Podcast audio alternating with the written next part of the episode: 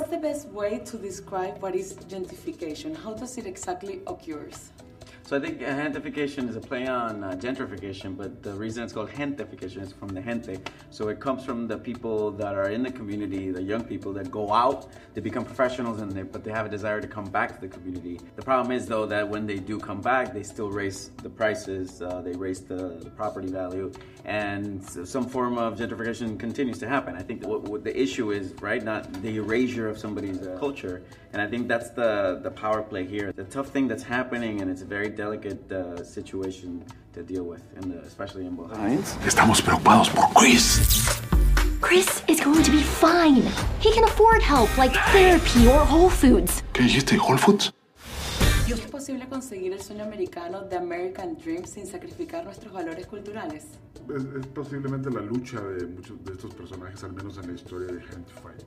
Conservar, al menos en la historia de mi personaje, de Pop, es conservar esta identidad, estos recuerdos, esta cultura, preservarla y llevársela a sus nietos. Yo creo que esa es la lucha y esa es la, la búsqueda. Y yo creo que es posible eh, en, esta conciliación cultural, porque finalmente los personajes que está retratando Gente Fight no son propiamente, o son, mejor dicho, de las dos culturas, son mexicoamericanos y viven una tercera cultura que es esa.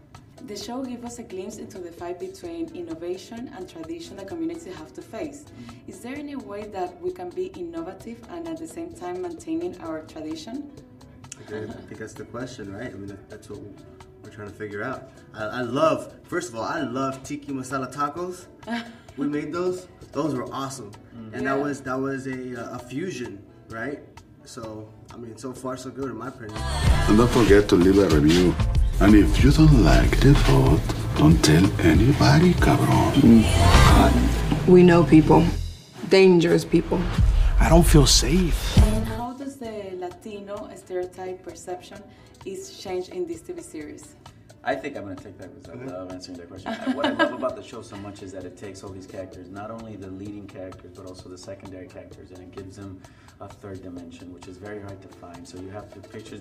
We have characters that you see at the beginning. You're like, oh, I know this guy. This is the uh, this is the the clown mariachi, that whatever, or this is the overbearing mom, and then pretty soon you keep watching and they have a whole episode that just completely fills in all the gaps and this is it's a beautiful thing it's exciting to see all these people get their due um, a lot of times we only get barely a, a dimension of a character because we are basically shown to be a certain thing so i think this is a great opportunity to finally show these stories in, in a very complete way ¿Qué es eso? Chicken tikka masala taco. Esto no es comida mexicana. No es comida mexicana. Oye, ¿tú estás seguro que es mexicano? I'm more Mexican than all y'all.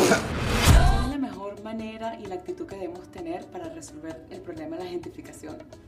Es complicado, sí es complicado, hay que, hay que entender como, como lo que es, un problema que tiene, que resuelve unos problemas, pero que al mismo tiempo genera otros. Hay que tener de alguna manera la cabeza abierta, hay que tener la mente abierta para poderlo entender.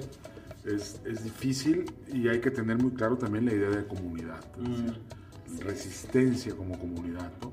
y ofrecer alternativas, pero soluciones es justamente lo que, lo que se está buscando el día tras día. ¿no? Gente Fight ofrece alternativas, pero lo ofrece dentro del contexto de, la, de esta ficción o de esta pequeña historia. Also, it should be about the community, which is why Boyle Heights is so uh, specific, because they have chosen to take a stronger stance against gentrification.